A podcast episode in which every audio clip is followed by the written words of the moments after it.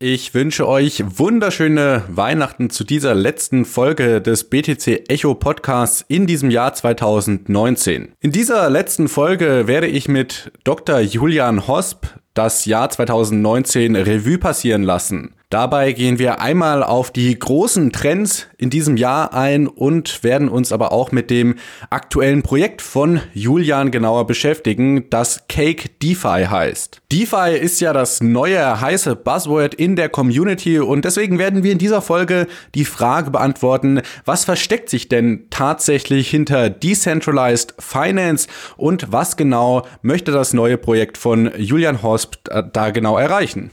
Julian erklärt die Sachen immer sehr anschaulich, deswegen würde ich sagen, diese Folge ist für alle Leute, ob du schon lange den BTC Echo Podcast hörst oder ob das deine erste Folge ist. Ich denke, es ist ein ganz guter Schlusspunkt für dieses Jahr, auch wenn du nicht aktiv warst im Jahr 2019, wirst du die wichtigen Sachen hier nochmal zusammengefasst bekommen und kannst dann beim Zusammensitzen mit der Familie um den Weihnachtsbaum erklären, was dieses Jahr denn bei Bitcoin und Kryptowährungen so passiert ist. In diesem Sinne wünsche ich euch also nochmal eine schöne Weihnachtszeit, tolle Feiertage und einen guten Rutsch ins neue Jahr. Und jetzt Klappe auf für Dr. Julian Hosp und den BTC Echo Podcast. Der BTC Echo Podcast. Alles zu Bitcoin, Blockchain und Kryptowährungen.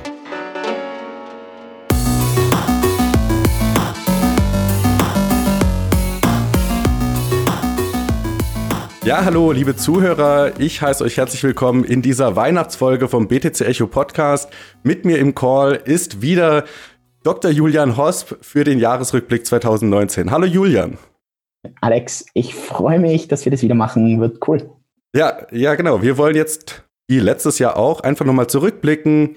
Was war denn jetzt 2019 so die große Entwicklung, das große Narrativ, der Trend schlechthin?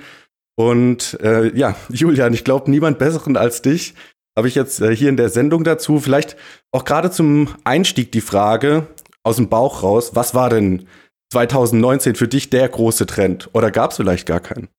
Doch, also ich glaube, es gab ein paar große, also ein paar, es gab so ein paar übergeordnete Trends, ein paar gute Sachen, glaube ich, ein paar so Flop-Sachen. Ähm, ich glaube, so was als allererstes ein bisschen in den Vordergrund kommt, ist auf jeden Fall Facebook Libra. Also generell so der Fokus auf diese Stablecoins, in dem Fall von einer Firmenorganisation und losgelöst daraus dann diese ganze Zentralbankdiskussion über China, die Türkei, jetzt auch die EU, wo plötzlich jetzt das alles irgendwie nachkommt. Also das, glaube ich, war so ein mega krasser Trend 2019, den man also ich glaube, und, und hat auch ganz viel Glaubwürdigkeit, glaube ich, in den Bereich reingebracht. Es war plötzlich dann von heute auf morgen nicht mehr so die Frage, ist Bitcoin legitim oder nicht, sondern plötzlich ging es, ist Libra legitim und ah, Bitcoin ist ja sowieso schon legitim. Und das war also, glaube ich, extremer Trend 2019. Ich glaube, der zweite extrem große Trend war diese Dominanz von Bitcoin, dass extrem Fokus wieder hingekommen ist auf dieses digitale Gold rund um Stock to Flow. Kann man das Ganze berechnen? Weniger so Zahlsystem, plötzlich ja so Wertaufbewahrung und mit dem natürlich also diese Dominanz von Bitcoin, Altcoins, die extrem gelitten haben. Also ich glaube, das war ein, ja, also das hat man ja um das Ganze herum äh, extrem gemerkt. Und ich glaube, so das dritte, also so, wenn man so auf drei große Bereiche vielleicht sieht, so natürlich immer diese Suche nach dem next shiny Object, was könnte so der nächste Killer Use Case auf der Blockchain sein? Und ich glaube, so 2019 war so dieses, diese, dieses Thema Decentralized Finance, DeFi, gerade auf äh, Ethereum drauf. Und ich glaube, dass das auch so der einzige Grundteil ist, warum sich Ethereum überhaupt über Wasser halten kann und, und nicht wie die viele, viele andere Altcoins auf dem All-Time-Low zurzeit gehen, weil halt hier die Hoffnung da ist, dass vielleicht Ethereum hier einen Verwendungszweck bekommt. Ich glaube, wenn man, natürlich gibt es noch viele, viele andere Sachen wie Fake-Toshi-Sachen und äh, viel in, viele Sachen, die halt, keine Ahnung, emotional natürlich viel waren, Pump and Dumps, Manipulationen, aber ich glaube, dass das so diese drei großen Trends äh, waren, die, wenn man so, wenn man vielleicht so in fünf Jahren zurückschaut, wird man wahrscheinlich 2019 mh, hm, ja, dafür, glaube ich, denke ich, erinnern, ja.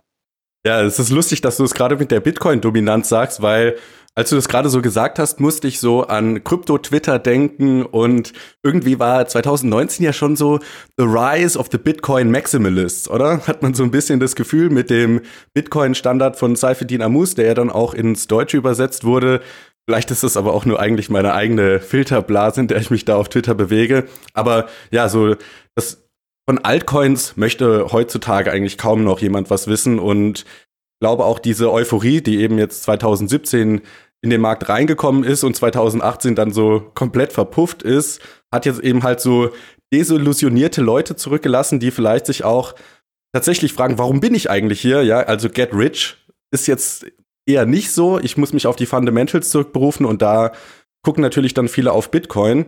Was ich auch noch interessant fand, das ist mir jetzt so über die letzten Monate aufgefallen, immer wieder, wenn ich Hollywood-Filme oder so Mainstream-Produktionen angucke, merke ich Bitcoin-Referenzen, dass man dann auf einmal einen Charakter hat, der so hip ist und dann irgendwie so Bitcoin in einem Satz fallen lässt. Und vielleicht, ja, bahnt sich da so der Name von Bitcoin in die, in das Bewusstsein des Mainstreams, auch wenn viele Leute das natürlich noch nicht verstehen können, aber so diese Awareness, dieses Bewusstsein ist da, hey, da gibt's irgendwie eine Kryptowährung, die im Internet ähm, lebt und äh, ja, so ein Eigenleben entwickelt hat. Ja, aber sehr schön. Ich finde auch dieses, diesen Punkt, den du mit Libra ansprichst, das ist natürlich gerade zur Mitte des Jahres ein heißes Thema gewesen, wobei man ja Stand jetzt eigentlich noch gar nicht so richtig weiß, ob das überhaupt jemals an den Start gehen wird, oder? Äh, ja, also ich glaube schon, dass, dass, dass die ziemlich determined sind. Ich glaube, die werden einiges an Anpassungen machen, dass die nächste, also der Plan ist ja 2020. Ich meine, klar, wissen tun wir es, wenn es dann an den Start gegangen ist, es ist eh klar. Aber ich glaube schon, also all das, was ich so ein bisschen unter der Oberfläche höre, was ich von, von Leuten auf der ganzen Welt irgendwie so mitbekomme, aus San Francisco, aus der Schweiz, in Singapur, ist schon, dass ich glaube, die Stimmen schon alle so sind, dass man sagt, auf Biegen und Brechen wird es gestartet und wenn es einfach heißt, okay, man muss ein paar Abstriche am Anfang machen, vielleicht ist Facebook am Anfang nicht dabei oder vielleicht sind gewisse Fe Funktionen am Anfang nicht dabei. Ich glaube, dass, dass, ja, also zurzeit würde mich alles andere überraschen, wenn hier 2020 Libra irgendwie nicht, und auf welche Art und Weise, vielleicht wird es nicht so sein wie irgendwie Mitte 2019 geplant, aber also irgendwie so dieser, dieser erste MVP, dieses Minimal Viable Product, gehe ich davon aus, dass das nächstes Jahr irgendwie an den Start geht. Und glaubst du, dass jetzt da vielleicht auch mehr Unternehmen nachziehen könnten? Also ich meine, neben Facebook gibt's ja noch Google, ja, macht Google vielleicht einen eigenen Coin, Amazon, Apple oder dann vielleicht eben diese, äh, das Staaten sagen, hey, wir geben jetzt unseren E-Euro oder den E-Dollar oder sonst äh, in, in China ja auch äh, unsere eigene staatliche Kryptowährung raus. Glaubst du, dass das 2020 noch äh, stärker fokussiert wird? Genau, also ich glaube, das wird so das extreme Narrative 2020 sein, gerade so rund um Staaten, dass, dass also Staaten diese Kryptowährungen ausgeben. Ich meine, China hat ganz klar das schon gesagt, äh, in der EU kam jetzt gerade ein, ziemlich klarer Plan raus. Spannend wird natürlich sein, was macht die USA. Ob andere Firmen danach ziehen, ich meine, da gibt es immer wieder Gerüchte, zurzeit gibt es jetzt da nichts Offizielles. Ich glaube, dass vielleicht andere Firmen das zurzeit vielleicht anders machen als, als Libra, dass die hergehen und sagen, okay, äh, da gab es so viel Druck plötzlich und das wollen wir jetzt irgendwie nicht. Schauen wir mal, lassen wir das einfach mal unter der Oberfläche. Wir bauen jetzt einfach mal, jetzt lassen wir da sozusagen den ersten Cowboy in den Wald reinlaufen und keine Ahnung, mit wie vielen Pfeilen der wieder rauskommt. Und, und, und ich glaube, dass viele Firmen das zurzeit so ein bisschen angehen. Ja, ich äh, fand halt deine Analogie mit den Surfern auch noch so toll. Du hast ja äh, ich glaube, das war auf der Crypto Night, auf deiner Tour durch ähm, den deutschsprachigen Raum, wo du Veranstaltungen gemacht hast die Analogie gebracht, wenn man der erste Surfer draußen ist, dann kann das entweder cool sein, weil man alleine ist und die Wellen alleine genießen kann, oder äh, das Wasser ist dann doch nicht so, dass man da wirklich drauf surfen kann. Das ist, ist ja eigentlich auch bei den, bei diesen Crypto-Coins, die jetzt eine Zentrale irgendwo haben, ähnlich, oder? Ja, vollkommen. Also klar, als, als Surfer, ich, ich liebe halt so diese Analogien, wo ich mich halt immer so reinversetzen kann, weil es halt aus meinem eigenen Leben kommt.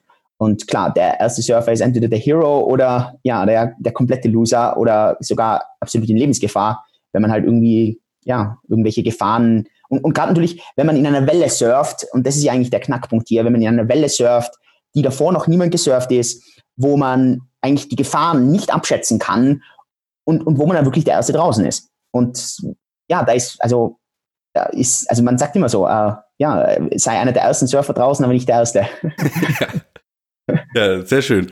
Und vielleicht, wenn wir jetzt noch einen weiteren Schritt zurückgehen und äh, unsere Lupe ja ein bisschen weitermachen, nicht nur Bitcoin und die Kryptowelt sehen, sondern vielleicht auch so die breitere Finanzwelt. Äh, wird jetzt in den USA wieder Quantitative Easing betrieben, wobei sie das ja unter einem anderen Namen laufen lassen. Äh, glaubst du, dass die traditionelle Finanzwelt da eigentlich ja kurz vor, vor einem Kollaps steht oder glaubst du, die ist eigentlich ganz solide? Also ich bin jemand, der sehr gerne aus der Vergangenheit lernt und versucht, sich irgendwas für die Zukunft hier zusammenzureimen. Wenn man jetzt hergeht und sagt, wann war das letzte Mal, dass es diese, äh, diese Yield Inverse gegeben hat, wo im Prinzip plötzlich auf kurzfristigere Staatsanleihen bessere Zinsen waren als wie auf langfristige, dann sieht man, dass das ungefähr 2006 war. Und es hat knapp zwei Jahre gedauert, bis danach wirklich der, der Crash da war. Und jetzt, wir hatten äh, diesen Yield Inverse hatten wir jetzt im Sommer. Das heißt, und das ist für mich auch einigermaßen glaubwürdig, dass ich jetzt sage, okay, das heißt, das war jetzt dort ungefähr 18, 24 Monate von dorthin. Das ist so die, die Death Watch, wenn man das zurzeit ein bisschen, oder die Death Clock, wenn man das ein bisschen sehen will. Hängt sicher viel davon ab, wie nächstes Jahr die US-Wahl ablaufen wird. Ich, hab das, ich, ich erwähne das ja in ganz, ganz, ganz vielen Videos. Ähm, un, also unabhängig jetzt, ich, nicht jetzt die Person zu beurteilen, aber einfach die, die Policies, also die, die, die, die, die Strategien, die vorgelegt werden. Äh, wenn Trump nächstes Jahr die Wahl gewinnt, ist es sicher ein bisschen ein Aufschub von der, von der ganzen, von, von, der, von dem Wirtschaftsdrama, weil Trump einfach drauf drücken muss, dass er mit auf Biegen und Brechen und das wird, ob das langfristig irgendwie hält oder nicht, das weiß ich nicht. Aber Trump wird versuchen, auf Biegen und Brechen die Wirtschaft oben zu halten, äh, wird Arbeitslosenquote unten halten. Da gibt's auch wieder, ich bin halt so ein Zahlen, Daten, Faktenmensch, ZDF. Und es gibt einfach ZDFs, die sind so stark. Also wenn ein Präsident die Arbeitslosenquote, ich glaube, unter vier Prozent hält und wenn die Börse in der alten Amtsperiode ein All-Time-High erreicht hat, dann gibt es noch keinen einzigen Präsidenten in Amerika, der nicht wiedergewählt worden ist.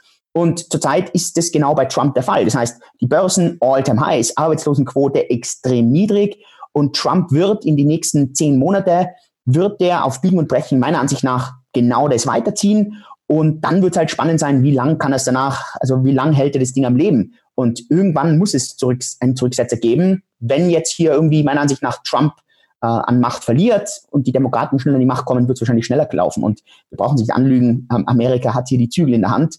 Und so sehe ich das Ganze. Aber von all den ganzen sehr, sehr schlauen Leuten und sehr, sehr reichen Leuten, sehr, sehr wohlhabenden Leuten, die ich kenne, die sagen halt alle so, ja, 18, 24 Monate ab Sommer 2019, das ist so deren, also entweder Ende 2020 bis zur Mitte 2021 ist zurzeit deren, äh, ja, so, so, so deren Horizont, was, was die das sozusagen so sehen.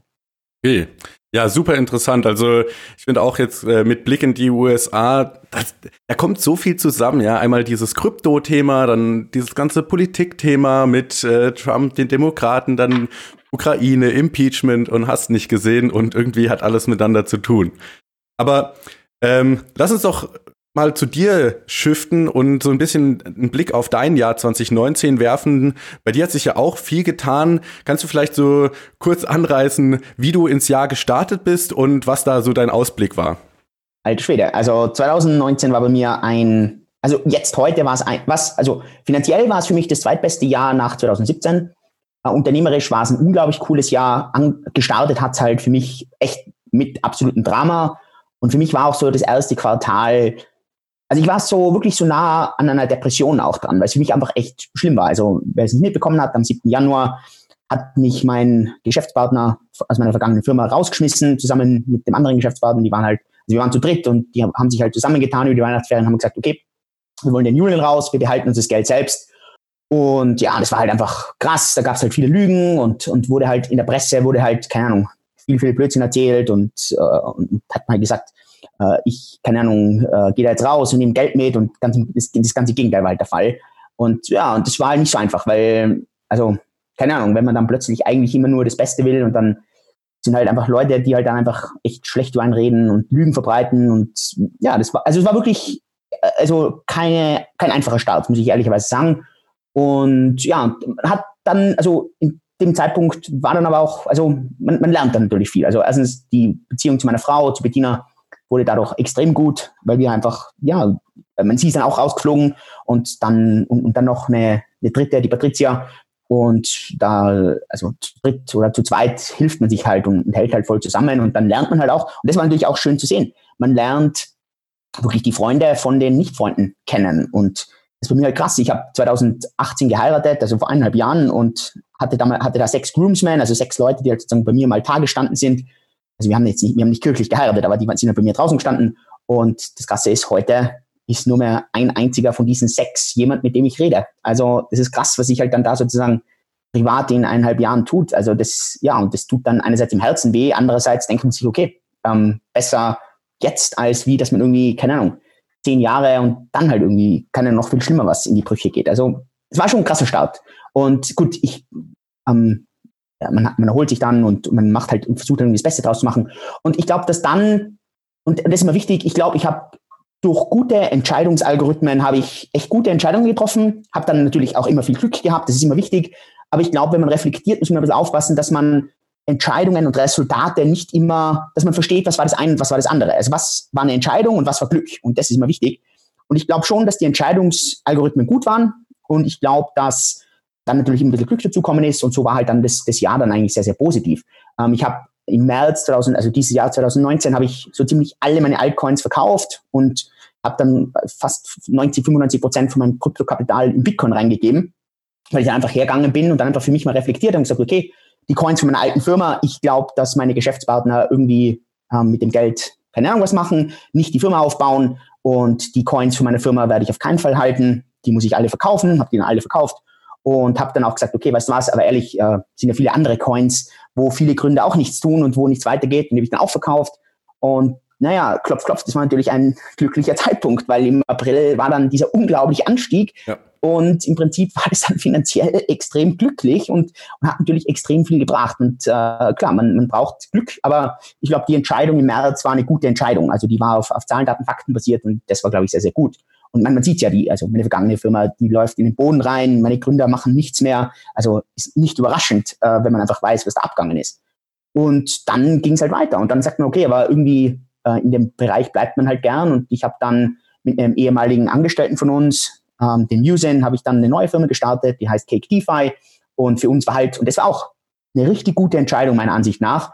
Wir waren so nicht die ersten Surfer draußen, aber wir waren sozusagen so die zweite Welle. Und DeFi, das war mir halt dann, es war mir letztes Jahr schon, ist mir schon aufgefallen, dass DeFi immer stärker wird. Und wir haben das halt dieses Jahr mit das Vollreiten angefangen und haben dann eine neue Firma gestartet, Cake DeFi, angefangen mit Staking. Das ist jetzt nicht so der spannende DeFi-Bereich, das muss man fairerweise sagen. Aber jetzt haben wir halt das ganze Landing vorbereitet und bereiten halt DeFi auf Bitcoin-Basis vor. Das ist komplett revolutionär neu.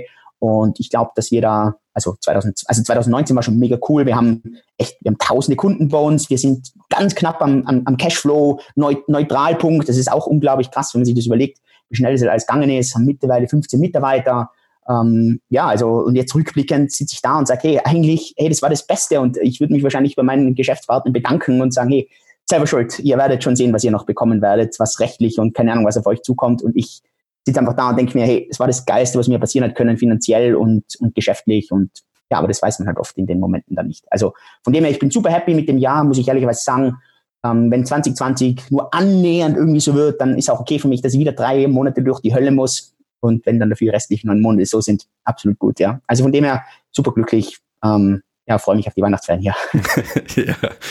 Ja, es ist äh, immer, also mal, ich musste gerade dran denken, als du die Geschichte erzählt hast. Mein Vater sagt immer, jede Enttäuschung ist eine Täuschung weniger und meine, dann ist man näher an der Realität dran und manchmal tut das weh, aber man hat dann wieder ein Fundament, auf das man aufbauen kann und das ist jetzt auch super bei dir zu sehen, dass du da einfach weitermachst und sagst, okay, ich interessiere mich so sehr für den Bereich, dass ich jetzt einfach äh, ja versuche, so den, den nächsten Trend zu wittern und DeFi der ein oder andere Zuhörer wird das wahrscheinlich auch schon gehört haben. Vielleicht weiß der eine oder andere sogar schon, was es damit auf sich hat.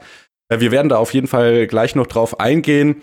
Aber vielleicht noch so wenn du jetzt dich heute anschaust, was ist so das, was dich tatsächlich begeistert? Hat sich das irgendwie geändert? Ist da was Neues gekommen, wo dich total gecatcht hat? Oder ist das eigentlich dieselbe Leidenschaft von dezentralem Geld, was dann halt auch sich in allen Aspekten äh, ja, demonstriert?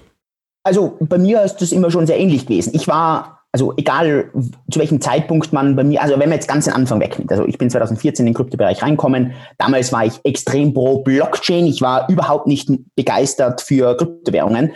Ähm, das war auch in meinen allerersten Videos 2015 klar ersichtlich und ich habe diese Videos immer noch online lassen, weil ich auch einfach will, dass Leute sehen, dass man einfach, wenn sich die, die, die Fakten ändern, sollte man seine Meinung ändern. Und für mich habe ich dann auch einfach meine Meinung geändert und für mich war aber die Meinung immer, dass Bitcoin nicht die Kryptowährung ist, sondern immer dieser Kryptovermögenswert. Und ich glaube, ich habe das immer schon versucht zu pushen. Damals 2016 habe ich unglaublich viel Gegenwind immer gehabt, weil die Leute immer sagen, was für ein Blödsinn, Bitcoin muss man ausgeben können, es muss eine Währung sein. Und ich habe gesagt, ich sehe das überhaupt nicht so. Für mich ist das das digitale Gold. Und was mich halt total echt freut ist, und egal ob jetzt Stock to Flow stimmt oder nicht, also dieses, dieses Rechenmodell, dass, dass Bitcoin dieses digitale Gold ist, was mich halt einfach freut, ist, dass, dass, dieser, dass diese Meinung, dieser Glaube, dass Bitcoin eher digitales Gold ist und nicht so sehr den Euro ersetzen soll, sondern eher so eine Erweiterung, neuer Vermögenswert sein soll. Das begeistert mich viel mehr. Und für mich ist es deshalb so wichtig, weil ich mir noch einfach die Zukunft, ich kann mir noch die Welt nicht wirklich ausmalen, wie sollte so ein Zahlungssystem ausschauen, wo, wo kein Staat oder irgendwie irgendwas dasteht, sondern für mich ist mir so wichtig, dass, dass, dass wir Möglichkeiten haben, dass wir eine, eine, Freiheit haben, dass wir, wenn die Europäische Union Blödsinn baut mit dem Euro, dass jeder Bürger die Möglichkeit hat zu fliehen mit, seiner, mit seinem Kapital und eben in andere Vermögenswerte rein kann. Und traditionell war das halt hauptsächlich Gold, weil alles andere, egal ob jetzt Firmen, also Aktien, ob äh, Immobilien, alles ist ja im Prinzip in dem Hoheitsgebiet von dem Staat und dann hat man eigentlich relativ wenig Fluchtmöglichkeiten. Es ist ja nur Gold, das einigermaßen international sozusagen agiert und jetzt plötzlich hat man nochmal etwas, äh, etwas zensurresistenteres, etwas, das halt extrem schwer beschlagbar, beschlag, beschlag, in Beschlag nehmen werden kann. Und das freut mich eigentlich, äh, das freut mich eigentlich so richtig sehr. Ähm, ja, ansonsten für mich, äh, wenn ich so generell den Kryptobereich anschaue, also das, was mich am meisten immer noch begeistert, wäre halt, wenn äh, Blockchain-Applikationen außerhalb vom Finanzbereich hm, real werden. Das ist halt zurzeit immer noch ein bisschen schwierig, aber ich hoffe, dass es einfach genug Leute gibt, die daran arbeiten. Und das, ich, ich wollte dieses Jahr auch, also für mich hat auch wieder so, ich hatte wieder so ein bisschen in die Medizin reingezogen, wo ich eigentlich herkomme. Aber hm, ja, es ist einfach unglaublich schwer noch hier mit Blockchain-Applikationen was zu lösen und, und, wirklich was zu tun. Aber das, das begeistert mich so ein bisschen. Ja, ja, ich wollte gerade noch äh, was zu dem Stock to Flow sagen. Das war nämlich auch so eine Erkenntnis, die ich dieses Jahr hatte. Ich habe angefangen, den äh, Stefan Livera Podcast zu hören. Ich weiß nicht, vielleicht kennst du den und ja. der hat dann äh, in einer der anfänglichen Folgen mal mit Seifedin Amus geredet und da hat Seifedin gesagt, es ist nicht schwer, ein Medium zum Tausch zu kreieren. Was wirklich schwer ist, ist ein Wertspeicher zu kreieren. Also eine Sache, die den Wert halten kann. Und das war für mich so ein, eine Erkenntnis, die tatsächlich in Switch umgelegt hat, weil ich war vorher tatsächlich auch immer so jemand, ja, Medium of Exchange first, ja, da, der ähm, Store of Value ergibt sich aus der Funktion. Aber du hast jetzt gerade Gold angesprochen und bei Gold ist es ja auch so, es ist nicht herzustellen. Ja, man kann das aus dem Boden schürfen und oder aus dem Fluss sieben, aber man kann jetzt nicht mit Alchemie irgendwie neues Gold produzieren, wohingegen bei Fiat-Geld das natürlich jetzt schon geht, auch mit äh, auch Knopfdruck und so weiter. Und diese Wertspeicherfunktion hat deswegen auch bei mir im, im Ansehen jetzt gerade dieses Jahr einen sehr hohen Wert bekommen. Und Bitcoin ist natürlich mathematisch begrenzt. Ja, ist ja, man könnte argumentieren, das seltenste Gut, vielleicht sogar im Universum. Und äh, ja, deswegen finde ich das auf jeden Fall auch die richtige Perspektive oder eine gute Perspektive. Ähm, was, was ich jetzt vielleicht, oder die Brücke, die ich jetzt machen möchte, ist von äh, dem Narrativ Blockchain, das hast du ja auch gerade angesprochen, so, ähm, wir packen es auf die Blockchain, das war ja das Narrativ 2017. Ist das ähnlich mit DeFi? Ja, also wird DeFi der nächste Blockchain-Begriff, dass man einfach halt ein Buzzword-Trigger äh, hat und dann sagen kann, ja, mein Pro Projekt macht DeFi oder hat es mehr Hand und Fuß als Blockchain? Was meinst du? Also, das ist eine faire Frage. Ich kann dir jetzt noch nicht die perfekte Antwort geben, weil in der Theorie muss man jetzt natürlich sagen, hat also lass uns vielleicht ganz kurz mal definieren. Also ja. Decentralized Finance, ähm, was ist Decentralized Finance? Im Prinzip, man geht her und sagt, okay, anstatt dass das, diese Services, die Banken traditionell bieten, also jetzt vor allem, sage ich mal, das Geld verleihen und leihen, vielleicht auch äh, Investitionsmöglichkeiten, vielleicht den Tausch von etwas, also den, den Währungstausch, du gibst Euro hin, holst dir Schweizer Franken, also diese traditionellen Services, die wurden ja über die letzten 20 Jahre immer mehr von sogenannten Fintech-Firmen, also Financial Technologies, also in Deutschland N26, ähm, international vielleicht PayPal und so weiter attackiert und hat man gesagt, okay, vielleicht könnte man dort den, die, die, die Geldverschiebung, also das Versenden von Geld mit PayPal vereinfachen. Äh, N26 hat gesagt, lass uns das Ganze digitalisieren, lass uns, äh, lass uns das günstiger machen. Also diese Services wurden so ein bisschen, vielleicht nicht revolutioniert, aber eine Innovation hat stattgefunden. Und jetzt geht man zu so einem Herrn und sagt, okay, aber anstatt dass man einer Firma vertraut, kann man unter gewissen Umständen jeder einzelnen Person nicht wirklich vertrauen, aber ich kann dem System vertrauen, einer Blockchain, und so kann plötzlich jeder zur Bank werden und kann dieselben Services anbieten. Das heißt, anstatt dass eine Bank Geld verleiht oder leiht, kann es plötzlich die Einzelperson machen, indem über die Blockchain Transparenz und Vertrauen äh, da ist. Und der Riesenvorteil von dem System gegenüber von der Tokenisierung oder von dem wir bringen alles auf die Blockchain von 2017 ist, dass wir eigentlich nicht wirklich mit physischen Dingen zu tun haben. Und das ist ja das Wichtige, weil der, auf der Blockchain zurzeit diese Interaktion von Blockchain, also einem Netzwerk von Computern und der physischen Welt, ist man draufgekommen, ist extrem schwer. Weil woher weiß dieses Netz an Computern, was außerhalb von dieser Blockchain passiert? Also wenn man sich das bildhaft vorstellt, stell dir vor, jeder Mensch ist, eine, ist, ist ein Server, ist also ein Node und wir sind alle in einem Raum und der Raum ist komplett dicht, er ist komplett dunkel und wir sitzen jetzt in dem Raum und wir sagen, wir wollen diese simple Entscheidung finden, scheint draußen die Sonne ja oder nein? Also ein physischer Prozess, scheint die Sonne ja oder nein? Und wir sitzen alle in dem Raum und wissen nicht, ist, ist es wolkig oder nicht, sondern jetzt kommt ein Mensch bei der Tür rein und der sagt, es ist sonnig. Jetzt weiß keiner in dem Raum, also kein Computer, niemand, weil niemand rausschauen kann, Niemand weiß, sagt er die Wahrheit oder lügt er. Und die, die einzige Lösung, wie man das sozusagen zurzeit noch irgendwie zusammenbringt, ist, dass man ein sogenanntes Orakelsystem macht, wo halt sozusagen eine gewisse Anzahl an Leuten in den Raum reinkommt und immer sagt, okay, ähm, es scheint die Sonne, es scheint die Sonne. Und irgendwann kriegt man halt so eine Mehrheit mit und sagt, okay, 90 ähm, Prozent haben gesagt, es scheint die Sonne. Also es ist wahrscheinlicher, dass die Sonne wirklich draußen scheint. Und das ist das große Problem, was heute Blockchains noch haben. Also jede, und das ist vielleicht auch für einen selbst als Investor oder auch als Unternehmer, wenn man heute da ist und sagt, ich will eine Blockchain-Applikation machen, die eine Verbindung mit der physischen Welt braucht, das ist kein Blockchain-Problem. Das ist ein typisches Orakel-Problem. Und da ist die große Frage, wie wird dieses Orakel-Problem mal gelöst? Und das ist noch nicht so einfach. Und, und da sehe ich halt viele Herausforderungen bei, bei Blockchain-Applikationen. Und DeFi hat den Vorteil, dass dieses Geld, also diese Finanzgüter, die man sozusagen hier verwendet, für das Leihen und Verleihen, zum Investieren und so weiter, die sind auch digital, weil man kann es genauso mit Kryptowährungen machen. Und dann wird es halt relativ einfach, weil jetzt braucht man nicht mehr diese Verknüpfung von Blockchain zur Welt, weil man hat ja alles schon digital. Und jetzt ist sozusagen nur die einzige Frage, ist es sinnvoll, dass Geld geliehen und verliehen von praktisch jedermann gemacht werden kann oder jeder Frau und nicht nur von Banken? Ist das ein sinnvoller Prozess? Und, und, und das ist jetzt zum Beispiel mal so der Einstieg in das Ganze rein. Ist es sinnvoll, dass jeder eine Tauschbörse werden kann oder sollten das weiterhin zentralisierte Exchanges wie Binance oder, oder Banken machen? Oder, oder soll jeder jetzt hergehen können und sagen können, okay, weißt du was?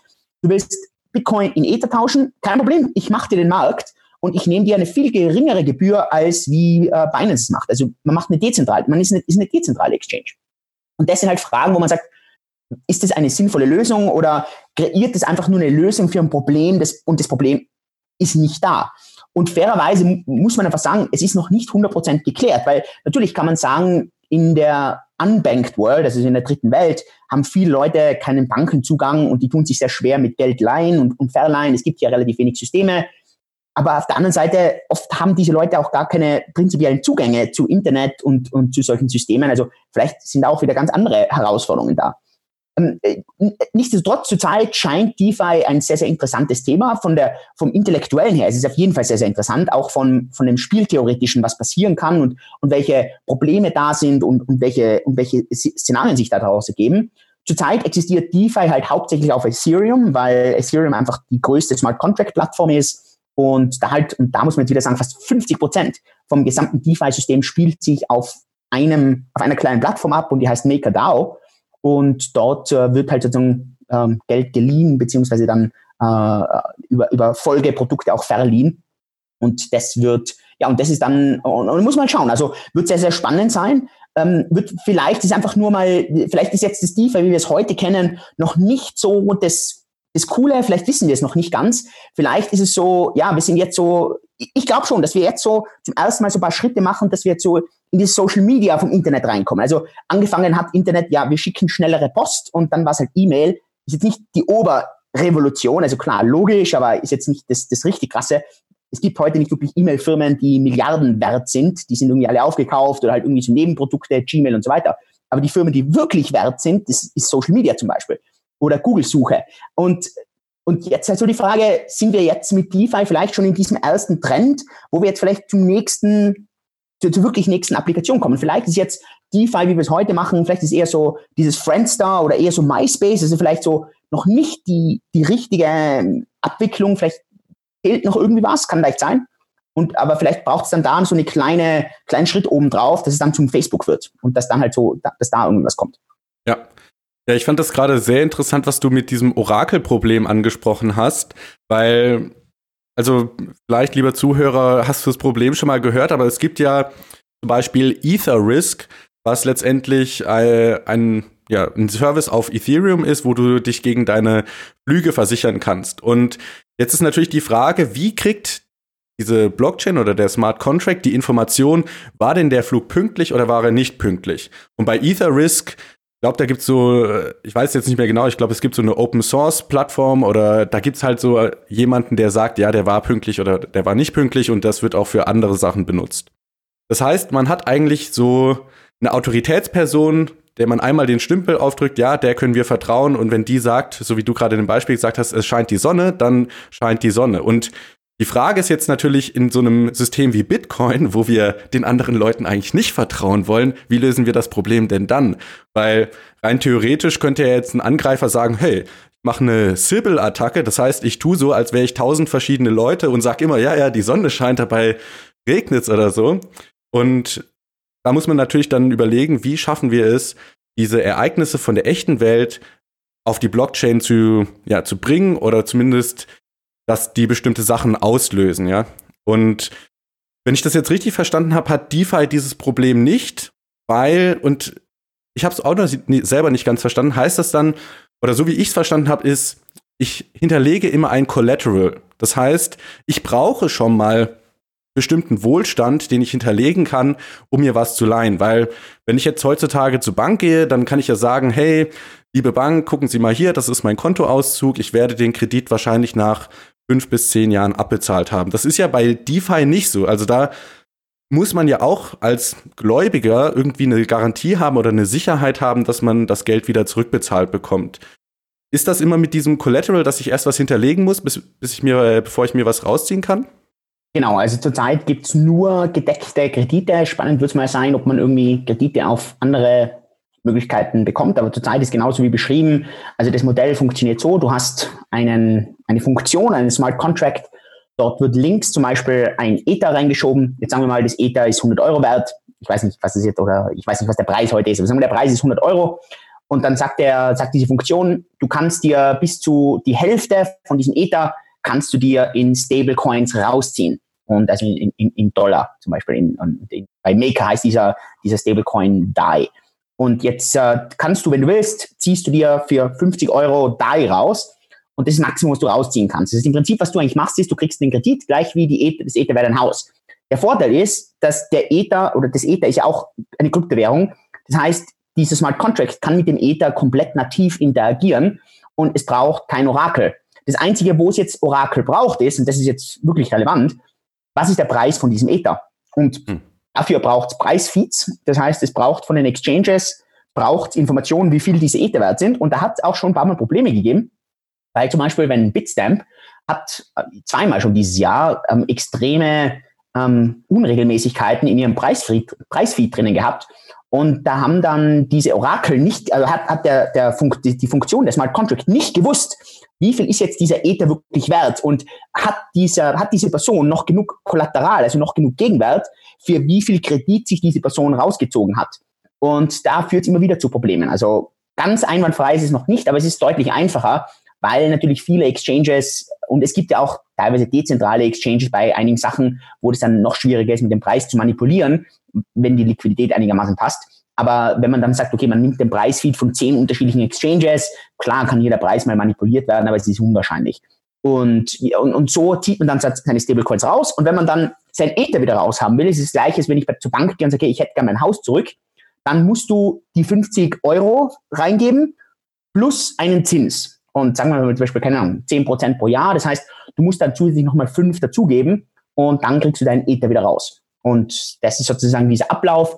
Und jetzt wird es dann natürlich spannend, was sind da jetzt für Sachen möglich? Und damit man jetzt vielleicht so die Innovation ein bisschen versteht, und da, und das sind jetzt zum Beispiel so Sachen, an denen wir zum Beispiel bei Cake DeFi forschen, beziehungsweise schon relativ gute Ideen haben.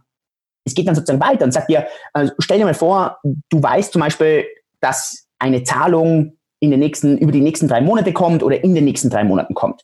Und das Ganze passiert über die Blockchain. Es kann auch zum Beispiel sein, dass das in einem Smart Contract schon drinnen steht. Und jetzt stell dir vor, du weißt, du kriegst zum Beispiel einen Bitcoin in drei Monaten oder einen Ether in drei Monaten.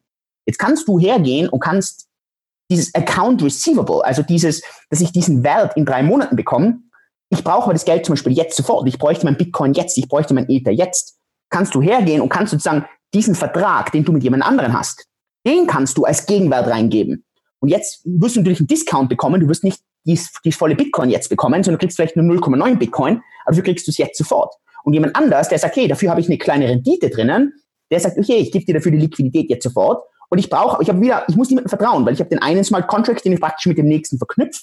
Und so entsteht dann plötzlich ein System, das auf voller Transparenz basiert, das aber schon interessante Möglichkeiten plötzlich hat. Und das ist, glaube ich, so, äh, das sind so Sachen, die halt heute noch nicht wirklich möglich sind, weil du kannst heute nicht also natürlich kann ich jetzt heute hergehen und sagen, ähm, schau, ich habe ein Gehalt und sagen wir mal, das Gehalt sind 2000 Euro im Monat dann ist es wahrscheinlich, dass ich hergehen kann und sagen, hey, leih mir mal bitte 500 Euro, du kriegst von meinem Gehalt zurück.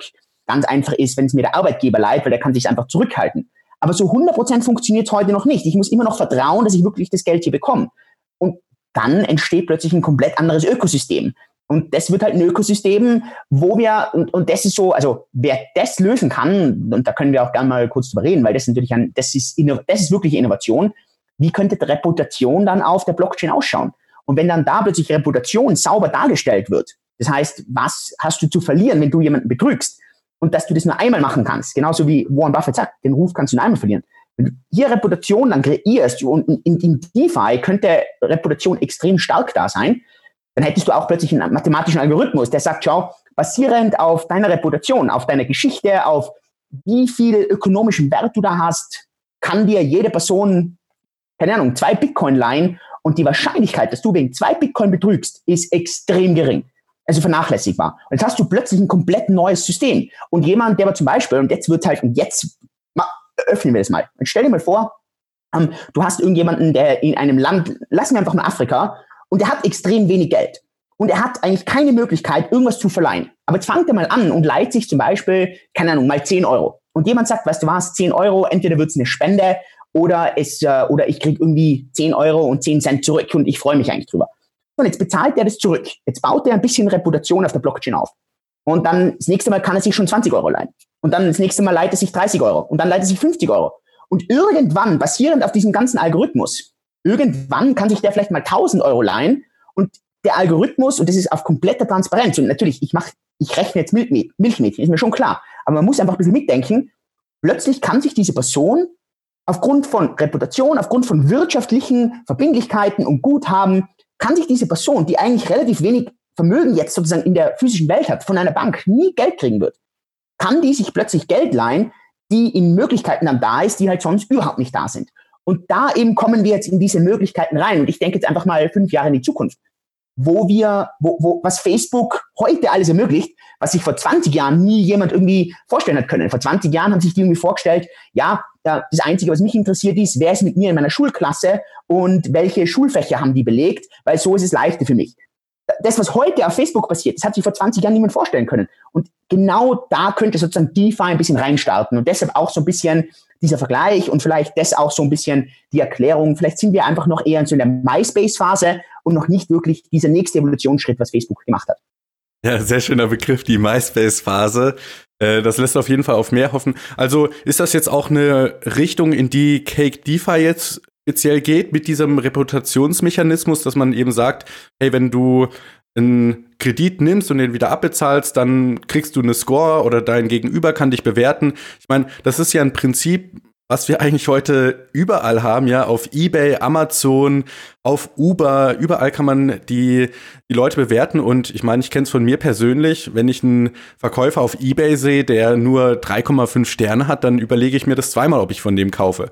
Aber, oder andersrum, ein Verkäufer, der 100% positive Bewertung hat, kann vielleicht sogar ein bisschen Premium verlangen, weil er garantieren kann oder mit einer hohen Wahrscheinlichkeit garantieren kann, dass er äh, ja die Ware so abliefert, wie sie abgeliefert werden soll. Und ähnlich könnte das ja dann doch sein bei Krediten. Ich habe eine weiße Weste, habe immer alle Kredite pünktlich zurückgezahlt und dann sagt vielleicht mein Gegenüber, ich bin mir relativ sicher, dass du mir diesen Kredit zurückzahlen wirst. Du kriegst ihn vom Zins her ein bisschen günstiger als andere Leute, oder? Klar, ich meine, natürlich gibt es immer noch so, äh, es gibt so bei Edge Cases, dass man halt hergeht und sagt, okay, es wird eine Person geben, die wird das aufbauen auf 100.000 und dann macht die einen Exit-Scam mit 100.000 und fertig. Ähm, der, und, und natürlich muss man auch im Gegenzug sagen, es gibt genug Cases auf zentralisierten Plattformen wie Amazon und so weiter, wo halt viel Betrug stattfindet, gerade mit Bewertungen, also wo Bewertungen gekauft werden, wo gesponsert wird und so weiter. Das heißt, man muss natürlich auch, und wo es natürlich auch viel Hate gibt. Also äh, wenn ich, das, das, also ich sehe das ja bei meinen eigenen, wenn ich zum Beispiel meine Bücher anschaue, kriege ich eine ein, äh, Ein-Sterne-Bewertung und die Ein-Sterne-Bewertung hat überhaupt nichts mit dem Buch zu tun, sondern das ist einfach, weil die Person mich nicht mag oder weil die Person von mir ein YouTube-Video nicht mag und dann kriege ich halt ein, eine Ein-Sterne-Bewertung. Also äh, und muss ich auch fairerweise sagen, natürlich habe ich es auch genauso ins Gegenteil, wo ich dann Leute habe, die mir einfach nur fünf Sterne geben, weil sie mich als Person mögen, obwohl eigentlich ihnen vielleicht das Buch nicht gefallen hat. Oder also muss man fairerweise sagen, ist, ist, ist in beide Seiten natürlich möglich. Und, äh, und, und dadurch ist natürlich, es fehlt die Transparenz. Spannend wird und also muss ich auch gleich dazu sagen, das sind jetzt Sachen, das ist jetzt nicht etwas, was, wovon wir ausgehen, dass wir das jetzt irgendwie nächstes Jahr launchen, sondern es sind halt so Sachen, wo wir Ideen haben und auf die wir uns vorbereiten und dass wir uns vorstellen können, dass wenn wir jetzt sagen, okay, in die nächsten fünf, sieben Jahre haben wir hier so ein System. Aber spannend wird wenn du natürlich spieltheoretisch schon hergehst und sagst, okay, was wäre, wenn du Reputation so aufbaust, dass die Person, die eine andere Person verifiziert oder der sozusagen Credit gibt, was ist, wenn die eine potenzielle kleine Bestrafung hat, wenn diese Person betrügt? Dann fängst du nämlich an, dir sehr, sehr gut aufzupassen, wem gibst du eine, eine positive Be äh, Beurteilung. Ja. Und dann machst du das nur bei Menschen, die du gut kennst und wo du dir auch ziemlich sicher bist, dass die nicht betrügen würden. Und dann, und, und dass du aber dann auch im Gegenzug einen Incentive bekommst, wenn diese Person nicht betrügt. Das heißt, du hast da so einen spieltheoretischen Mechanismus, und dann müsste man sich überlegen, okay, macht man das jetzt nur mit, mit Freunde und Freunde oder macht man es sogar mit Freundesfreunde, das sind vielleicht sogar auf zwei Ebenen so ein, so ein Bestrafungs- und, und Incentive-Mechanismus macht. Das müsste man mal durchtesten und überlegen. Aber dann passiert halt plötzlich ganz was Interessantes, weil am besten, und das zeigt sich immer wieder, am besten sind Systeme, die in kleinen Einheiten organisiert sind. Weil dann hast du immer das sozusagen, schauen sich die Leute gegenseitig auf die Finger, plus die Leute unterstützen sich auch deutlich mehr. Und das ist ja auch ganz, ganz, ganz wichtig. Und das ist ja auch, das zeigt sich immer wieder, wenn man früher hergeht und sagt, in, in kleinen Gruppen, in kleinen Sippen, haben sich die Leute ganz anders unterstützt. Und, und das sieht man auch heute. Das Vertrauen in, in, in, in, in Gegenden, wo nicht so viel Social Media breitgetreten wird, sondern wo Leute am, am Tisch sitzen, wo sie sich am Lagerfeuer treffen und so weiter, ist das Vertrauen ein ganz anderes. Und man schaut sich auch ganz anders auf die Finger. Und das ist auch ganz, ganz, ganz wichtig. Und ich könnte mir vorstellen, dass so etwas, also wie gesagt, das ist sicher noch nicht fertig und da gibt's noch genau, also ganz ehrlich, da haben, ich habe da was habe ich da schon 20, 30 Seiten an Gedanken und Paper und weiß ich was alles geschrieben, wie sowas ausschauen könnte und welche Attackvektoren da wären und welche Möglichkeiten da sind. Also ich könnte mir vorstellen, dass sowas mal irgendwann kommt und, und sicher irgend vielleicht jemand hat da noch eine bessere Idee. Aber ich glaube, dass so etwas, das, und, und das, am Ende des Tages, das ist genauso DeFi. Das ist basiert genau auf solchen Sachen. Ähm, sehr, sehr spannender Bereich, ja. Ja, ich finde das so faszinierend. Äh, ich hatte Spieltheorie in der Universität und wenn man dann so Konstrukte wie Bitcoin sieht oder was du jetzt auch ansprichst, wo man die Spieltheorie dann auf einmal wirklich anwendet und sich überlegt, okay, wie gestalte ich das Spiel denn so, dass sich jeder am besten ehrlich verhält, dass er genau. den, sein ja, gewinnmaximierende Strategie ist, ich kooperiere, ja, ich äh, defektiere genau. jetzt nicht wie im Gefangenendilemma. Ja, ähm, genau. Und dass man dann sowas designen kann und programmieren kann, implementieren kann, die Leute benutzen das. Das ist, äh, ja, das ist wirklich krass, dass wir sowas in so einer Welt leben. Ähm, Weil dann könnte ja. man, also vielleicht ist sich auch dann, also die große Gefahr von einem Reputationsmodell ist ja immer die Privatsphäre. Und dann könnte man aber hergehen und sagen, es braucht überhaupt keine Identität. Also es muss nicht eine, eine physische Weltidentität mit der Blockchain-Identität da sein. Das braucht es gar nicht. Sondern es muss nur, ähm, das kann die, das kann Identität A sein. Identität A ist egal, wem die jetzt gehört. Es ist einfach eine Identität und die braucht halt andere Identitäten, die die wieder gegenverifiziert. Und das wäre halt extrem wichtig, weil ein, ein riesengroßer Kritikpunkt von jedem äh, Identitätsmodell auf der Blockchain ist immer das Problem der Privatsphäre und des gelesenen Menschen. Und so, und wenn man ein reines Reputationsmodell schaffen könnte, wäre das natürlich etwas super Spannendes. Also hätte, ja, hätte schon was, ja. Sehr schön. Ja, ich glaube, die andere Sache, die DeFi so interessant macht, wir sind ja gerade in Zeiten mit historisch niedrigem Zins und da verspricht, wenn ich das richtig verstehe, DeFi schon so, hey, hier bekommst du einen realistischeren Zins. Ist es denn so, dass jetzt zum Beispiel bei Maker da der äh, rein der Markt entscheidet oder wird der Zins da auch irgendwie gesetzt? Natürlich wird er gesetzt, aber er ist auch ein extremer Premium-Aufschlag. Das darf man auch nicht vergessen. Also ich würde, wenn du jetzt sagst, keine Ahnung, du hast 10.000 Euro auf der Seite, dann ist das ganz was anderes, ob du jetzt 10.000 Euro über ein DeFi-System verleihst und dort Geld bekommst, als wie wenn du das jetzt an, der Bank, an die Bank gibst oder wenn du es sogar an eine zentralisierte Peer-to-Peer-Lending-Plattform wie Aux Money Bondor oder sonst irgendwie was verleihst. Also das sind alles unterschiedliche Risiken, weil gerade diese Smart Contracts, weil diese ganzen Blockchain-Systeme das ist noch nicht getestet. Also die, die, diese Sachen gibt es seit knapp ne, über einem Jahr. Das heißt, wir sind hier absolut in den Kinderschuhen. Das sind noch viele, viele Probleme. Jetzt gerade wieder vor drei Wochen, zwei Wochen, glaube ich, her, wurde wieder, also die, der Attack-Vektor ist relativ gut bekannt gewesen, aber es wurde jetzt wieder ein Attack-Vektor bei MakerDAO raus, also rausgegeben, wo plötzlich für 20 Millionen US-Dollar man praktisch das gesamte System lahm hätte legen können, plus alle Ether rausstehlen. Und das muss ich mir aber mal vorstellen. Also, und 20 Millionen ist jetzt nicht so viel. Da gibt es genug Parteien, die hier Zugriff, Zugriff drauf hätten und die jetzt einfach hergehen können und sagen, okay, weißt du was, jetzt lege ich mal das ganze System lahm und man hat sogar, das wäre theoretisch möglich gewesen, irgendwie, ich glaube, 300 Millionen an potenziellen Profit machen können. Wow. Also es war nicht nur so, dass man sagt, ich lege das System lahm, sondern ich kann irgendwie richtig, richtig äh, Rendite machen. Und jetzt das Gasse. Und das haben wir ja schon öfter, das haben wir auch in The DAO Hack 2016 gehabt. Wenn das jemand gemacht hätte, wäre nicht mal wirklich klar, ob das rechtlich ein Diebstahl war oder rechtlich kriminell, weil eigentlich ist es einfach in den ganz normalen, in, in dem Vertrag drinnen. Und das war ja bei der DAO genauso. Bis heute kann dir kein Anwalt auf der, Mensch, auf der Welt sagen, ob der Mensch bei der DAO, ob der hier 100 Millionen rausgestohlen hat, aus dem, also gestohlen, oder ob das einfach nur ein Vertrag war. Und, und, und hat er einfach den Vertrag weil der halt nicht sauber aufgesetzt war, hat er einfach ein kleines Loophole gefunden und, und hat das halt genutzt. Und das wäre hier genau das Gleiche gewesen. Also man würde, hätte vielleicht gewusst, wer das ist und wahrscheinlich in der Öffentlichkeit und keine Ahnung was, wäre er verdammt geworden und wahrscheinlich wäre er auch verklagt worden. Aber ob dann wirklich diese Klage durchgeht und ob am Ende des Tages rechtlich hier eine, eine kriminelle Tat gewesen wäre, also ich bezweifle, ich würde es bezweifeln, ich bin kein Anwalt, aber ich würde jetzt aus erster Bauchentscheidung mal sagen, eher nicht, weil das ist jedem bekannt. Das ist, es ist nicht jetzt irgendwie dass, dass der hier Diebstahl, äh, der, der stiehlt nichts, gar nichts. Er macht äh, ein ganz normales spieltheoretisches Modell, das was halt hier einfach ein paar Lücken hat. Ja, Code is Law, ne? Ganz genau. Ähm, ja, Jetzt hast, äh, hast, du ja schon gesagt, dass Cake DeFi nicht auf Ethereum aufbaut, sondern auf Bitcoin. Und ich denke, das wäre vielleicht auch noch ganz interessant, da einfach so mal das äh, ja, Bigger Picture zu bekommen. Warum die Entscheidung, das auf Bitcoin zu machen und wie funktioniert das denn dann? Also bei DeFi habe ich ja sozusagen immer eine Sache, die ich links reinschiebe und die als Kollateral funktioniert. Mhm. Und das heißt im Prinzip bei Immobilien sind es die Immobilien. Eine Immobilie hat aber einen natürlichen Wert, weil Immobilien bewohnt werden und die Leute wollen ein Dach über dem Kopf. Das heißt, diese Immobilie hat einen natürlichen Wert. Man kann jetzt so streiten, wie hoch soll dieser Wert sein und ist, sind Immobilien überteuert, sind sie verbilligt. Aber ich glaube, keiner würde abstreiten, dass Immobilien einen Wert von null haben sollten. Also auf jeden Fall einen Wert. Und bei Ethereum ist für mich der Wert nicht klar. Ich verstehe bis heute noch nicht hundertprozentig, was das Problem ist, das Ethereum löst. Also für was brauche ich jetzt den Ethereum Smart Contract Computer. Ich verstehe es noch nicht 100%. Es gibt zwar immer wieder so Ansätze, dass man sagt, okay, vielleicht, dass man irgendwie das vielleicht, vielleicht für Collectibles braucht, für Sammelstücke. Aber ansonsten, was ist so der Killer-Use-Case für Ethereum? So, und wenn ich den nicht habe, dann habe ich im Prinzip garantiert etwas, das wertlos ist, das ich links reinschiebe. Und ich hoffe, dass das irgendwie einen Wert hält und das ist sozusagen meine Deckung. Und am Ende des Tages geht das aber alles irgendwie runter, weil der Wert ist null, also nehme ich jetzt einfach mal an, der Preis passt sich irgendwann dem Wert an und dann ist im Prinzip das ganze DeFi-System auf, auf Ethereum ist wertlos.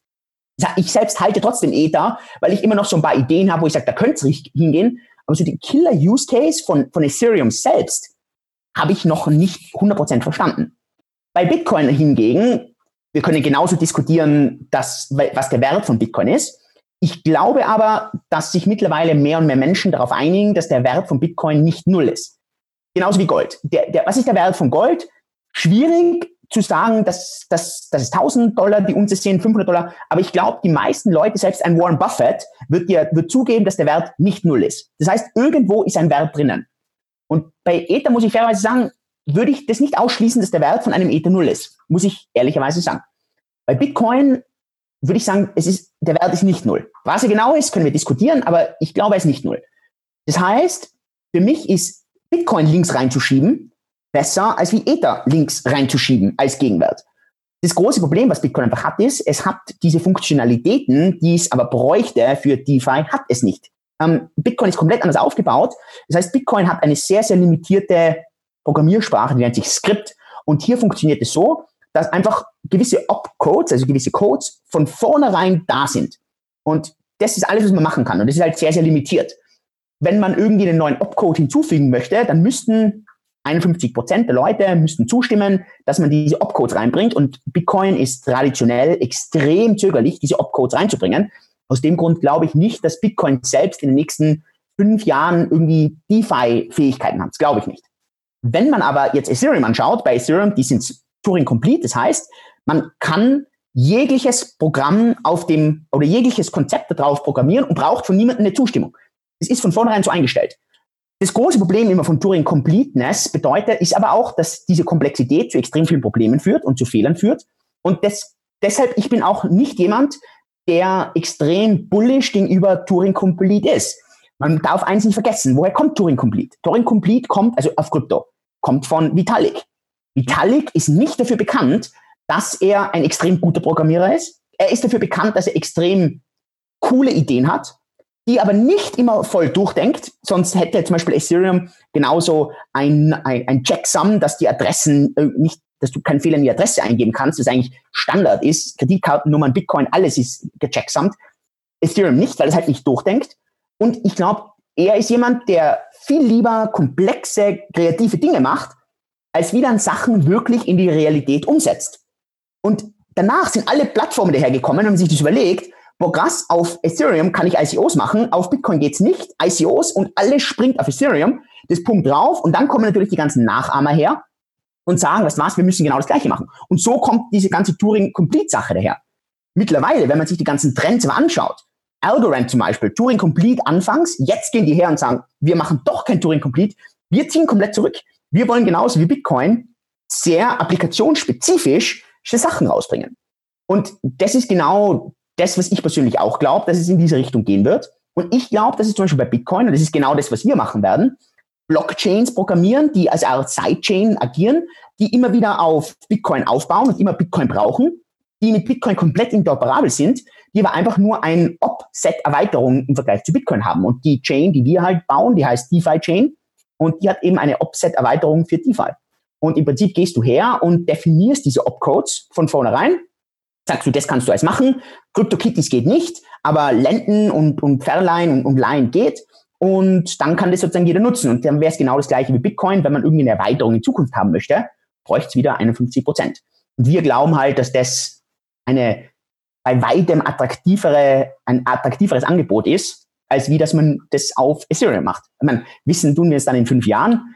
Äh, ich, also wir launchen die Chain nächstes Jahr. Der Plan äh, ist im Januar. Also wir, wir wären jetzt schon ready. Wir wollten es jetzt nur nicht vor Weihnachten launchen. Dann haben wir halt über Weihnachten nicht wirklich Auszeit und wir wollten jetzt einfach nochmal Auszeit haben und dann Vollgas launchen und dann schauen wir mal, wie sich halt DeFi sozusagen auf Bitcoin-Basis entwickelt. Es wäre das erste Projekt, das sozusagen DeFi auf Bitcoin-Basis macht.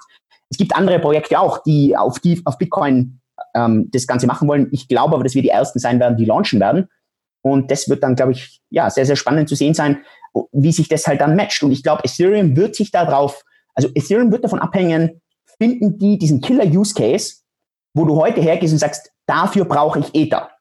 Und das, die, die Antwort darf nicht sein, ich brauche es für DeFi. Das ist ein extrem schlechte Antwort, weil das ist sozusagen ein, ein, ein, eine Katze, die sich selber in den Schwanz beißt. Es ist ja sozusagen kein Wert da. Der Wert ist ja, kann ich ja nicht für dasselbe brauchen. Ich brauche es für irgendwas anderes. Und, und, und das wird halt spannend. Und das merkt man auch. Ether, äh, Ethereum versucht zurzeit, die Erzählung zu kreieren, dass Ether ja auch eine Währung ist. Und ob das wirklich stimmt, weiß ich nicht genau, aber sie versuchen das ja so ein bisschen. Ich glaube nicht, dass sie das machen sollten. Meiner Ansicht nach sollten die viel mehr, und Andreas Antonopoulos versucht es ja zu, zu, zu machen, er geht hierher und sagt, um, Ethereum wäre sehr, sehr gut für, für so Governance, für so, also praktisch Regierungsentscheidungen, aber jetzt nicht von einer Regierung, sondern einfach von einer Gruppe, so Governance zu entscheiden. Und das könnte ich mir vorstellen. Und dann wäre plötzlich ein Mehrwert da. Ja, du hast super viele interessante Punkte angesprochen. Ähm, ich wollte es vielleicht gerade noch so mal in meinen eigenen Worten wiedergeben und du kannst dann sagen, ob ich das richtig verstanden habe oder nicht. Und zwar, ja, wir haben jetzt also Ethereum und Turing Complete heißt ja, ich kann damit alles machen. Also, was man sich vorstellen kann, könnte man rein theoretisch mit Ethereum machen. Und im Kontrast zu dem haben wir Bitcoin mit eben, wie du gesagt hast, diesen ja, ein paar Dutzend Opcodes, mit denen man halt bestimmte Sachen machen kann und man kann die jetzt clever kombinieren, um da zum Beispiel keine Ahnung, irgendwas drauf zu bauen, aber man kann dem jetzt nicht alles denkbar Mögliche machen. Man und, kann zum Beispiel, also wenn man ein ja. reales Beispiel hat, man kann zum Beispiel auf Bitcoin einen, einen, einen, eine Multisignature machen, das heißt, dass zwei Leute unter zwei Keys unterschreiben müssen, dass eine Transaktion passiert. Das kann Ethereum auch. Spannende Seitennotiz. Um das bei Ethereum zu machen, ähm, Multisignature ist extrem kompliziert, wie man gesehen hat an Parity-Problem 2017, wo dann plötzlich eine halbe Milliarde eingeloggt wurde. Aber theoretisch funktioniert es genau auf beiden Seiten gleich. Ja. ja. Rest in Peace. Für die Leute, die da ihr Geld hatten. Also, ähm, genau. Und das Problem jetzt aber bei Turing Completeness ist, ja, weil normalerweise mehr Optionen ist doch besser. Aber wenn, wie ich das Problem verstehe, bedeutet das eben auch Fehleranfälligkeit. Und äh, gerade wenn es um so ja, Geldsysteme geht und so weiter, dann möchte man eigentlich keine Fehler drin haben, weil sowas wie Parity ja extrem ärgerlich ist. Also ist euer Denkansatz, okay, wir machen das auf Bitcoin und wir borgen uns einfach die Sicherheit von Bitcoin. Bitcoin äh, ja, ne, hat die höchste Hashrate und ja, ich weiß, Hashrate alleine ist nicht alles. Es kommt auch noch drauf an, wie die verteilt ist, aber es ist zumindest besser, als jetzt zu sagen, hey, wir machen unsere eigene Blockchain, die auch den Chart 256 benutzt und dann rein theoretisch attackt werden könnte von jedem Bitcoin-Miner. Also schreiben wir unseren äh, Root-Hash von jedem Block, von unserer eigenen Blockchain in die Bitcoin-Blockchain rein und verlinken die sozusagen. Das heißt, wir haben, weil der Hash stellt ja den Status einer Blockchain zu einem bestimmten Zeitpunkt komplett da und wenn ein Bit verändert werden würde, dann würde sich auch der komplette Hash ändern und man könnte jetzt praktisch in der Bitcoin-Blockchain zurückgehen. Man geht jetzt davon aus, dass die Bitcoin-Blockchain nicht verändert werden kann und kann kontrollieren, ah, da stimmen die Hashes noch und hier wurde manipuliert. Und dann auf eurer eigenen Blockchain habt ihr einen anderen Konsensmechanismus, der nicht Proof of Work ist, sondern äh, Proof of Stake, meine ich, oder? Korrekt. Und dann ist jetzt einfach die Idee, okay, die Limitation, die Bitcoin hat, und du hast ja gesagt, man braucht 51 Prozent, das ist ja dann wahrscheinlich eine Hardfork, um neue Opcodes einzuführen. Ähm, das sparen wir uns einfach. Es wird eh nicht passieren, dass Bitcoin hardforkt. Also klinken wir uns da einfach ein mit unserer eigenen Infrastruktur, die eigene Opcodes hat, die genau dafür da sind. Das heißt, wir haben dieses Problem mit der Turing Completeness nicht, dass das so komplex ist, aber wir können trotzdem dieses Decentralized Finance mit Lending und Staking und hast nicht gesehen machen. Habe ich das richtig verstanden? Vollkommen richtig erklärt, ja. Okay, also liebe Zuhörer, ich hoffe, ihr habt das auch verstanden, weil ich glaube, DeFi ist so ein bisschen wie Blockchain im Begriff, wenn man das zum ersten Mal hört, man kann damit nicht wirklich was anfangen, aber wenn man dann das so einordnen kann in die Welt von Bitcoin und so weiter, dann fällt das einem ein bisschen leichter. Okay. Ähm, ja, dann vielleicht noch so die Frage, wo, wo steht ihr denn jetzt mit äh, Cake DeFi? Du hast gerade gesagt, ihr werdet eigentlich ready to launch. Das heißt, ihr habt ein Produkt, was getestet ist und äh, wahrscheinlich ne äh, Anfang nächsten Jahres geht es dann damit los. Ganz genau. Also Testnet ist bei uns live, wurde auch getestet. Wir haben äh, zurzeit ist das Team noch sehr, sehr klein. Wir ja, der Plan ist, dass wir natürlich dann immer mehr mehr Partner haben, dass wir mehr und mehr Leute haben, die das nutzen. Und äh, wir sind auch jemand, der dann hier sagt, okay, starten wir mit den absoluten Minimum-Opcodes und danach können wir Schritt für Schritt das erweitern. Wir gehen jetzt nicht davon aus, dass wir das gleiche Problem am Anfang haben, das irgendwie Bitcoin hat, dass man sagt, oh, wir wollen keine Erweiterung, sondern am Anfang, und das ist ja bei Bitcoin am Anfang auch so gewesen, gehen Änderungen deutlich schneller. Und erst wenn dann mehr Geld am Spiel steht, dann muss man halt langsam agieren und genau das wollen wir auch machen. Okay. Ja, dann gib uns doch vielleicht noch deinen Ausblick jetzt auf 2020. Wir haben am Anfang vom Gespräch über Narrative 2019 gesprochen. Glaubst du, dieses DeFi wird, ähm, keine Ahnung, wenn man jetzt an den Gardner Hype Cycle denkt, da weiter raufmarschieren und so eine Hype-Phase erleben wie der Terminus Blockchain? Oder glaubst du, dass was anderes, zum Beispiel Privacy ist ja auch ein Narrativ, was in Bitcoin immer lauter wird. Äh, was wird da so das Jahr oder vielleicht zumindest die erste Hälfte des Jahres dominieren? Also ich glaube, und es hat sich immer wieder gezeigt, dass die Leute deshalb in neue Assets irgendwie rein wollen aufgrund von Rendite. Und Privacy ist jetzt nicht so das, der, der, der Preistreiber meiner Ansicht nach. Also ich glaube nicht, dass sich irgendein Mensch äh, Bitcoin mehr oder weniger jetzt kauft, weil jetzt irgendwie eine Privacy-Function drinnen wäre. Das glaube ich nicht. Das sieht man allein schon, wie viele Leute wirklich hergehen und Coins mixen. Also hier irgendwie die, die, den Weg verschleiern, diese Coins äh, und die UTXOs äh, durchgangen sind das heißt, es wird die jetzt nicht so interessieren. Das wird ein wichtiger Punkt sein und das wird einfach für die, die sich wirklich auskennen und die das verstehen, deswegen wirst du es auch angesprochen haben, die werden genau wissen, hey, das ist wichtig, dass das bei Bitcoin reinkommt, wird aber, wird unter den Cracks, unter den Profis, die werden das machen. Aber meine Mutter äh, oder, keine Ahnung, ein guter Freund, der sich einfach ein bisschen auskennt, der sagt halt, okay, welcher Coin bringt mir gute Rendite oder welches, welcher Bereich bringt mir Rendite, ob das jetzt Privacy hat oder nicht, das ist jetzt wahrscheinlich oft sekundär. Und ich glaube, kann mir leicht vorstellen, dass wir nächstes Jahr ex also deutlich stärkere, stärkeren Fokus auf DeFi sehen werden, wir wahrscheinlich die ersten äh, Scams, wir haben dieses Jahr leider schon die ersten äh, DeFi-Scams gehabt.